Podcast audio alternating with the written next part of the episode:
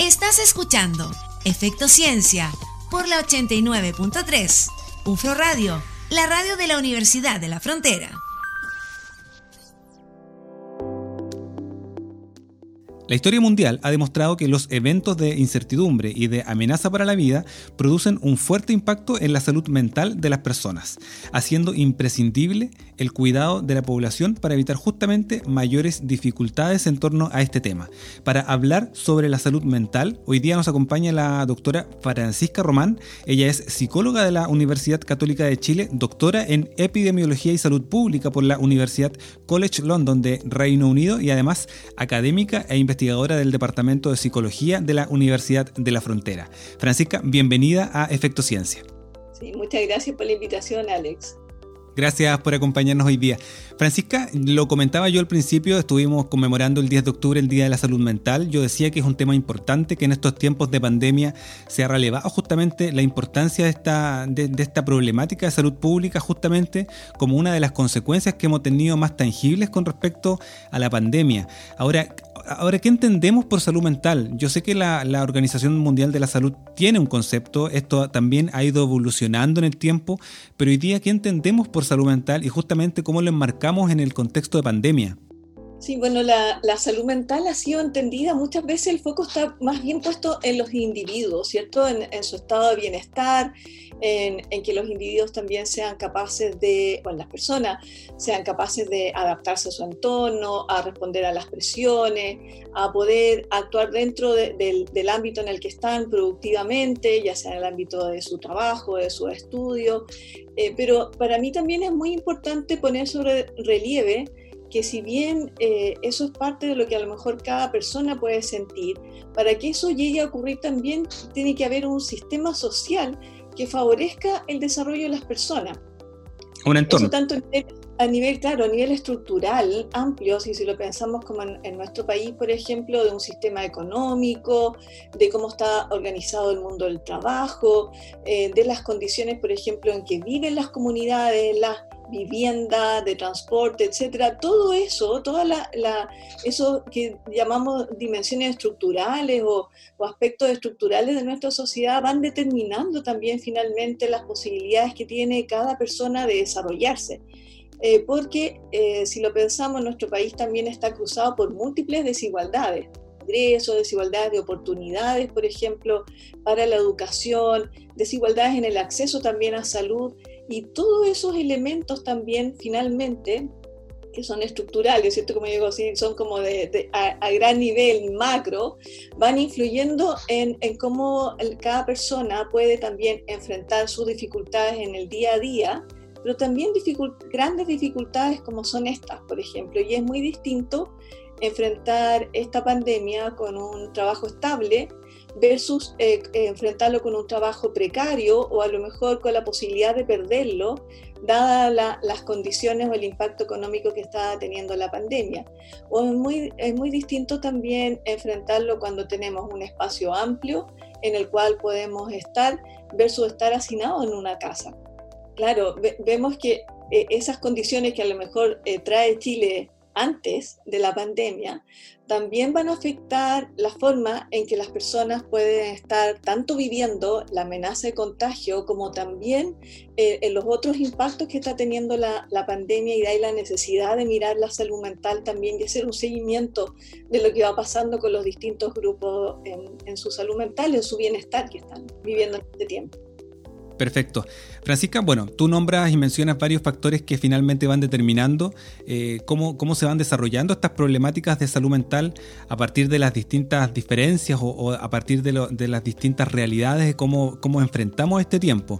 Ahora en lo concreto, ¿cómo, ¿cómo ha sido este tiempo para las distintas personas? ¿Se han, se han demostrado, se han caracterizado algunas incidencias particulares que, que se han manifestado en las personas durante este tiempo de pandemia? Bueno, por lo menos lo que nosotros hemos, bueno, y aquí quizás me salto un poco al estudio ¿ah? de lo que hemos visto, eh, es que, claro, bueno, este es lo que se considera un evento estresante y nosotros yo creo como país estamos muy acostumbrados a eventos estresantes por las catástrofes naturales, pero esas catástrofes naturales tienen la diferencia que, que son de, un día, un momento, o quizás, no sé, si uno piensa en el terremoto, por ejemplo, ocurre el terremoto, claro, después vienen todas las consecuencias del terremoto, pero el terremoto pasó, a diferencia de esto, que ha sido mantenido en el tiempo, ya llevamos ya siete meses, ¿cierto? Y, y la incertidumbre es también un componente muy fuerte de este evento estresante, que es un tiempo excepcional para todas las personas.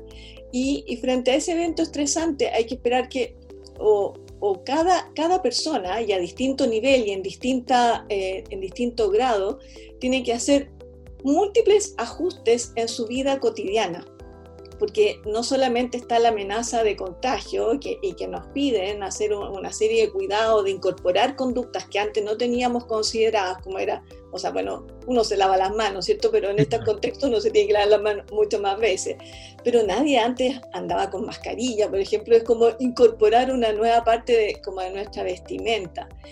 Pero yo diría que hay otro, otras medidas de salud pública también que tienen un impacto muy grande, como es el distanciamiento o el confinamiento y que implica, por ejemplo, estar teletrabajando, implica no ver con la frecuencia que quizás uno acostumbraba a sus seres queridos, a los amigos, a juntarse, que es algo también tan común de nuestra cultura. Más todos los otros impactos que tiene la pandemia, que ya mencionaba previamente, como son los impactos económicos, más aquellas personas o aquellas familias que han tenido que lamentar la pérdida de seres queridos o enfermedades también de seres queridos. Entonces, son múltiples ajustes en los cuales eh, todos de alguna medida, algunos más, otros menos, tienen que acostumbrarse a hacer cambios en nuestra vida cotidiana y, en general las personas valoramos mucho la estabilidad. Yo creo que hay, hay quizás un grupo que le encanta la aventura, pero en general la estabilidad nos da mucha seguridad también. Saber que nos vamos a levantar, qué es lo que va a ocurrir al día siguiente, qué es lo que va a ocurrir quizás la próxima semana. Eh, y acá, como yo decía recientemente, también la incertidumbre cruza todo esto. Nadie sabe y, y nadie eh, te va a poder decir, hasta incluso aquellos que están estudiando cómo la, pandemia va evolucionando, nadie puede decir cuándo esto se va a acabar. Dicen, pronostican que vamos a estar eh, un año más hasta que salga la vacuna, nadie sabe cuándo va a salir la vacuna. Eh, ese elemento de incertidumbre también es muy fuerte. ¿Qué es lo que se espera que aparezca? Se espera que aparezca obviamente reacciones emocionales frente a eso nosotros también, como ya llevamos siete meses, es probable que las reacciones emocionales fueron más intensas al principio. Eh, o que varíen a lo mejor en este momento de acuerdo a si se introducen nuevas medidas de salud pública. Por ejemplo, pensando en, Temuco, que ya llevamos bastante tiempo, eh, bueno, pasamos de paso 4 a paso 2, y con cuarentena los fines de semana, ¿qué nos pasaría si ahora nos pasan a cuarentena? Después de haber vivido un tiempo así de, de mayor libertad, ¿cierto? ¿Qué pasaría si volvemos a cuarentena? Entonces, es esperable que aparezcan síntomas de estrés principalmente. ¿Por qué? Porque el estrés aparece cuando percibimos que las demandas, tanto internas como externas, son mayores a los recursos que tenemos. Y ahí es parte de lo que puede aparecer es más irritable, más impaciente, la dificultad para relajarse. Esos son partes de los síntomas de estrés. También puede aparecer la ansiedad, que tiene que ver con las preocupaciones. Y como nosotros en general los seres humanos somos bastante creativos e imaginativos, siempre tenemos preocupaciones en las cuales que pueden aparecer. Y eso puede despertar también así la, la sensación de, de, intranquilidad, de lo que nosotros quizá usualmente llamamos nerviosismo. Y por otro lado, también hay otro componente que aparece que, se asocia más a lo depresivo, que tiene que ver, por ejemplo, con la desmotivación, con estar menos motivado para hacer las cosas y tener quizá invertir mayor esfuerzo para poder hacerlo. Y eso también uno, lo escucha tanto como de, eh, de, personas jóvenes, pero también de personas más edad, así como la sensación, porque faltan, faltan eh, elementos que también a nosotros nos, nos gratifican en la vida diaria, como es encontrarnos con otros, conversar, compartir apoyarse. y, ahora todo eso está mediatizado por encontrarse y ponerse de acuerdo a través de la, de la pantalla. Así es, Francisca, no nos queda más que comunicarnos por las pantallas por ahora. Francisca, vamos a seguir conversando enseguida. Esto es Efecto Ciencia en UFRO Radio. Estás escuchando Efecto Ciencia por la 89.3. UFRO Radio, la radio de la Universidad de la Frontera. Estamos conversando con la doctora Francisca Román, académica del Departamento de Psicología de la Universidad de la Frontera sobre salud mental y COVID-19. Francisca, estábamos conversando justamente de lo, de lo cambiante que han sido estas emociones durante estos, durante estos tiempos, eh, justamente porque al principio de la pandemia estábamos muy confinados, las, medidas sanitarias justamente en la ciudad de Temuco partieron muy estrictas por los altos contagios que tuvimos durante los meses de marzo-abril. Eh, luego, a medida que también ha ido avanzando el plan de desconfinamiento, hemos tenido más libertades, esto, esto ha ido cambiando, pero efectivamente, ¿qué va a pasar si es que de fase 2 retrocedemos a fase 1 nuevamente, que es la cuarentena total, un confinamiento total? También, eh, por supuesto que va a tener unas consecuencias más negativas en estos avances que habíamos tenido justamente en los temas de salud mental. Es, es importante cuestionarlo, es importante saber cómo vamos a ir abordando efectivamente si es que seguimos avanzando o seguimos retrocediendo efectivamente en este, en este plan de desconfinamiento a medida que va avanzando la pandemia. Exactamente, porque también de alguna forma se restringen las libertades, las libertades individuales. Así, si antes teníamos, eh, bueno, las libertades también a veces varían en las condiciones en las cuales uno vive y se desarrolla, ¿cierto? yo siempre digo que la, la, libertad también se, no se distribuye en forma homogénea en la población. Pero bueno, finalmente tenemos cierta libertad de salir a pasear o de, no sé, decidir ir a comprar algo o ir a ver, visitar a, una persona conocida, pero esas libertades ahora están restringidas. Eh, y eso es complejo también porque es lo que se ha visto que ocurre cuando, por ejemplo, se levanta cuarentena en, en alguna comuna que se produce una suerte como de desbande, porque igual eh, es, es muy difícil, es muy difícil si uno lo piensa así como eh, para, para, todos, tanto para pensando en los niños, pensando en los jóvenes. Hay, hay una necesidad muy grande, claro, de, de restringirse y eso también es una fuente de estrés. Y a propósito de eso, Francisca, ¿hay antecedentes que hagan diferencias, por ejemplo, en, en, el ciclo vital de las personas? O sea, ¿hay respuestas diferenciadas en base a, a, a, los niños, a los jóvenes, a, personas mayores? Mira, una, una cosa que, hemos visto tanto en la literatura, pero también en nuestra investigación, y ahí le aprovecho a contar un poco del estudio, es, es que los grupos que aparecen más afectados están las mujeres, eh, están los jóvenes, las personas que crían niños pequeños, y las personas de menores ingresos, en que de alguna forma podrían estar sujetos a mayor también inestabilidad económica y eso estar influyendo en, su salud mental, ¿cierto? Y eso eh, son desigualdades que aparecen no, necesariamente ahora ligadas a la pandemia, sino también antes. las mujeres usualmente también eh, presentan mayores problemas de salud mental en general, no solamente en la pandemia. Y bueno, y ahí podríamos discutir mucho rato por qué es eso, ¿cierto?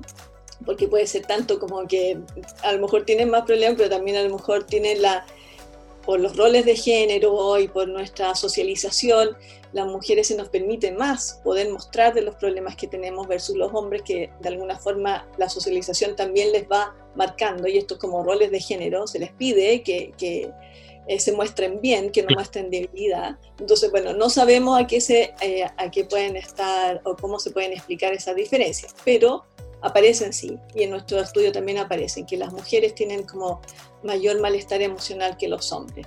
Los jóvenes, los menores de 25 años, comparado con los mayores de, 25 años. Em, eso no solamente en nuestro estudio, sino también en otros estudios. Ahora también eh, nosotros hay como equipo nos hemos planteado qué pasará con, con los menores de 25 años. Puede tener que ver con quizás con las condiciones en que están, que de mayor inestabilidad, tal vez con sus proyecciones, los sueños de su vida, lo mejor que puedan verse más amenazados, la importancia de las relaciones sociales también. Em, bueno, eh, eso parte quizás de lo que nosotros vamos a tener que dilucidar, ¿cierto? Como cómo nos explicamos ese malestar emocional. Las mujeres con, o, o, quienes están a cargo de niños pequeños se entiende por la sobrecarga que significa, sobre todo si hay que compatibilizar teletrabajo o trabajo en el hogar con el cuidado de niños pequeños sin otras fuentes de apoyo. Usualmente eh, las personas que, trabajan y que tienen niños pequeños eh, tienen la posibilidad de que hay alguna persona que cuida a los niños o que están yendo al, jardín infantil. Entonces hay redes de apoyo que, también en estas condiciones de pandemia se reducen. Entonces se entiende ahí las dificultades que pueden aparecer. También hay que tener ojo con aquellos que ya han tenido problemas de salud mental previos, que pueden verse eh, pueden agudizarse o reaparecer en este contexto por distintos componentes, ya sea por eh, la amenaza de contagio, ya sea por la dificultad de ver a otro o por lo difícil que puede ser relacionarse con otros a través de la pantalla, eh, agudizarse alguna, algunas situaciones difíciles en aquellos que ya habían tenido problemas de salud mental antes. Perfecto. Francisca, yo lo comenté en la presentación, eh, te adjudicaste hace un tiempo atrás en el, en el concurso ANIT, justamente de la convocatoria que hubo para abordar esta problemática del COVID-19 desde la investigación en nuestro país. Eh, hubo una convocatoria, te adjudicaste un proyecto, uno de los cinco proyectos que se adjudicaron en la, en la Universidad de la Frontera eh, si nos puedes comentar un poco o relacionar en base a lo que hemos estado conversando con, este proyecto, eh, tiene que ver también con el análisis de la salud mental en grupos específicos de estudiantes y de funcionarios universitarios de dos universidades ubicadas en zonas geográficas también distintas. Eh, si podemos abordar un poco el, objetivo de este proyecto. De todas maneras, bueno, contarles que, este proyecto en realidad tiene como por objetivo evaluar el impacto de la pandemia en salud mental eh, y, también en conductas de riesgo. Conductas de riesgo vamos a entender el consumo de alcohol, tabaco, eh, marihuana y tranquilizantes automedicados y el consumo de alimentos no saludables. nosotros estamos eh, mirando todos esos aspectos. Pero también nos interesa mirar recursos protectores, o sea, que utilizan las personas para enfrentar estas dificultades, de tal forma que estamos viendo por una parte cómo se va afectando la salud mental, cómo se van modificando a lo mejor estas conductas de riesgo, pero también cuáles son todos aquellos elementos que las personas utilizan para hacer frente a estas dificultades y que les pueden estar sirviendo comparado con otros, eh, eh, como para enfrentar estas dificultades que se van viviendo, para sobrellevar como todos los ajustes y todas las demandas que, que tiene esta situación. Esto lo estamos haciendo en dos universidades. Eh, invitamos tanto a estudiantes como funcionarios. Una universidad, y eso también es interesante este proyecto, una universidad en el norte, en la cuarta región, y otra acá en la novena. Y, la, y eso también nos va a permitir comparar eh, distintos momentos en que estamos las regiones. Cuando nosotros partimos con el proyecto, eh, sí, cuando partimos justamente haciendo la, el, primera, la primera aplicación o invitando a los participantes a contestar el, primer cuestionario, la, la, cuarta región estaba entrando, una de las ciudades de la cuarta región estaba entrando a cuarentena y nosotros estábamos pasando a paso 4, acá en, en la novena. Entonces también nuestra idea es poder evaluar cómo estas intervenciones de salud pública estas medidas de contención de la pandemia también van afectando la salud mental en estas dos regiones que han ido viviendo la pandemia a distintos ritmos. Ahora la cuarta ha ido bajando y nosotros vamos subiendo. Entonces, eh, bueno, desde el punto de vista del, proyecto, eh, es muy bueno que vayamos así. No sé si tan bueno para las regiones, ¿cierto? La situación la nuestra. Pero en términos de, ir viendo cómo afecta la salud mental, eh, esta va a ser así. Vamos a poder también mostrar cuál es el impacto, por ejemplo, de las medidas, como yo te decía, de, cuando las medidas restringen más las libertades individuales también, cómo eso está afectando la salud mental. Perfecto. Estamos conversando con la doctora Francisca Román, académica del Departamento de Psicología de la Facultad de Educación, Ciencias Sociales y Humanidades de nuestra universidad sobre salud mental y COVID-19. Vamos a hacer una pausa y ya regresamos. Esto es Efecto Ciencia acá en UFRO Radio. Ya volvemos en Efecto Ciencia por la 89.3 UFRO Radio.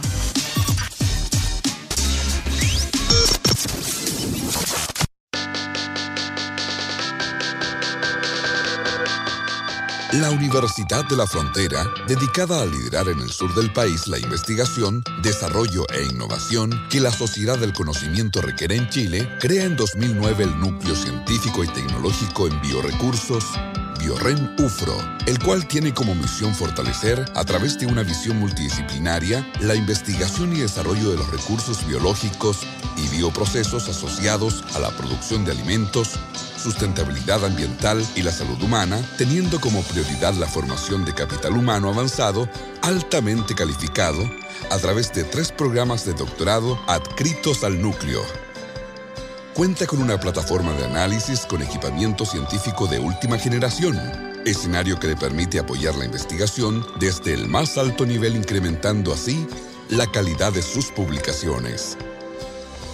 La transferencia tecnológica y vinculación con el medio son para Biorren UFRO y sus investigadores una gran motivación y pretenden dedicar gran parte de sus esfuerzos a contribuir desde esta plataforma a la innovación de los rubros asociados a su investigación y desarrollo, como lo es la bioenergía y sustentabilidad, alimentos y agroindustria, farmacogénica y biomedicina. Núcleo Científico y Tecnológico en Biorecursos, Biorren UFRO construyendo investigación, desarrollo e innovación desde la Araucanía para el país. Estamos de regreso para seguir hablando de ciencia, investigación, tecnología e innovación en Efecto Ciencia por la 89.3. UFO Radio, la radio de la Universidad de la Frontera.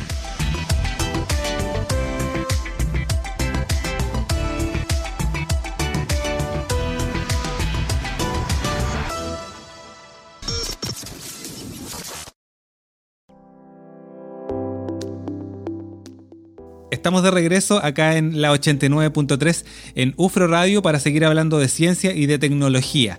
Hoy día estamos hablando sobre salud mental y COVID-19. Estamos conversando con la doctora Francisca Román acerca del proyecto que se adjudicó tiempo atrás en la convocatoria COVID de la Agencia Nacional de Investigación. Francisca, eh, nos estabas comentando justamente a propósito de este proyecto que están trabajando con dos localidades de nuestro país, con dos regiones de nuestro país, que es la región de Coquimbo y la región de la Araucanía. Ahora, el objetivo de tener esta diferenciación geográfica es básicamente por tener diferencia en cuanto al, avance de la pandemia en el plan de desconfinamiento o tiene que ver con respuestas diferenciadas en los temas de salud mental a través de esta distribución geográfica que ustedes plantean en el proyecto? Eh, en realidad tenía que ver más bien como con el avance de la pandemia y las medidas que se implementaban y poner, poder tener en un principio una región que nos permitiera comparar lo que iba pasando acá en la novena. Eh, y entonces así fue que eh, elegimos la cuarta y que también, bueno, tiene un, interés en descentralizar, ¿cierto? Hay mucha información que se produce en Santiago, Santiago está siempre mucho más estudiado y entonces también parecía interesante poder eh, abarcar dos regiones que no, no fueran la región metropolitana. Perfecto, Francisca. Ahora con respecto a, los, resultados preliminares del proyecto. Eh, conversábamos al principio del, programa los aspectos que tú, básicamente como investigadora en el área de salud mental, habías visto que se han desarrollado con mayor fuerza en estos meses de, de pandemia. Ahora con respecto justamente al proyecto, a estos resultados preliminares, ¿hay una concordancia con estas incidencias de salud mental? ¿Qué es lo que es principal, qué es lo que principalmente se ha visto afectado en nuestra salud mental en estos dos grupos que ustedes están trabajando en la región de Coquimbo y en la región de la Araucanía? Sí, bueno, eh, tenemos varias cosas. Una primera es que nosotros incluimos en el primer cuestionario una pregunta abierta. Una pregunta abierta dirigida a que las personas pudieran contar con sus propias palabras qué es lo que más le había afectado durante la pandemia eh, y eso, eh, bueno, las personas, yo pensé, digamos, en un principio cuando se nos ocurrió poner esta pregunta, eh, que pocas personas la iban a contestar. Y, una primera sorpresa fue que muchas personas la contestaron mm. y entregando mucha información. así describiendo mucho de lo que de su experiencia lo que también a mí me dice que hay mucha necesidad de poder compartir lo que lo que las personas están viviendo em, hay mucho que tiene que ver con esto de compatibilizar eh, el trabajo el estudio con la vida doméstica, la vida familiar, los conflictos familiares también, el hecho de tener que eh, compartir mucho más en, en, el hogar, con la familia. Usualmente las personas salen durante el día, ¿cierto? Comparten, pero en este caso es compartir mucho más. Eso muchas veces también eh, reactiva conflictos y dificultades y lo hace más difícil cuando uno no, no puede ver a otros o no puede compartir con otros que, que a veces se convierten en una fuente de apoyo estar lejos de los amigos, también muchas veces para las personas más jóvenes, ¿cierto? Para los menores de 25 años, eh, es fuerte el, no poder ver los amigos, no poder compartir con ellos, los problemas económicos, como yo mencionaba también, las familias que han tenido pérdidas de, de, familiares debido al COVID, la amenaza de contagio también, la incertidumbre, y también aparece en varios participantes como las consecuencias del manejo de la pandemia a nivel nacional, a nivel de las autoridades nacionales, el impacto que eso ha tenido también, hace como porque bueno, también ahí hay que verlo en perspectiva, eh, Chile venía del estallido social, y del estallido social entramos en la pandemia también, entonces ahí había también alguna, y, reaparecen con eso y aparecen ahí de, nuevamente cuando preguntamos de fuente de estrés, también la, la confianza en las autoridades.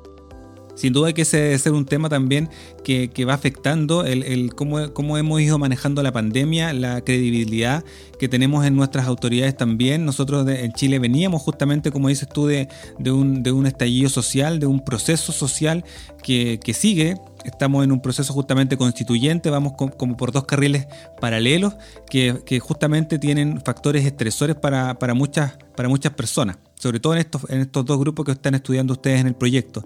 Francisca, tenemos que ir cerrando. No quiero así eh, dejar de preguntarte qué es lo que esperas también con, con, la ejecución de este proyecto, más allá del aporte a la ciencia.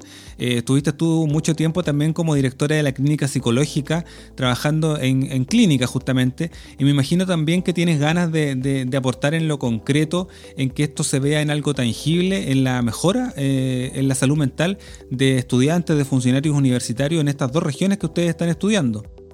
Bueno, eh, todo, hay un primer elemento que yo creo que es muy importante acá, que tiene que ver con poder hacer difusión de nuestros resultados en, a la comunidad, no solamente a la comunidad académica. Muchas veces los proyectos de investigación están pensados como para la comunidad académica, ¿cierto? Aquí yo creo que es muy importante y es algo que nosotros nos hemos propuesto y, y que también, ah, por ejemplo, ahora estamos diseñando cómo compartir estos resultados en la comunidad más, más ampliamente y que tiene que ver con poder normalizar nuestra respuesta emocional, normalizar cómo nos estamos sintiendo. Muchas veces las personas comentan, eh, tengo problemas para dormir, me pasa esto, me pasa esto otro. Poder normalizar eso es normal que te sientas así. Este es un tiempo excepcional es normal que los niños se preocupen, que echen de menos, que nosotros también echemos de menos. Todo eso puede ocurrir.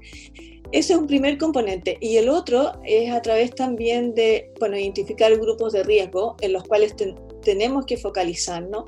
Y un, eh, un, tercer aspecto también que me gustaría eh, rescatar son los recursos personales o los recursos también que, que pueden estar presentes tanto en las personas, pero también en las comunidades y cómo se pueden activar esos recursos para que las personas hagan frente a esta situación que por lo visto nos va a acompañar por cierto tiempo, ¿cierto? Entonces, eh, esos son los tres focos, yo creo, normalizar, que nos podamos sentir así como comprendernos entre todos, así que estemos cansados, que, el desgaste sea alto, eh, atender a estos grupos de riesgo y poner el foco en los recursos, cómo podemos enfrentar esto tanto a nivel individual, familiar, social, comunitario.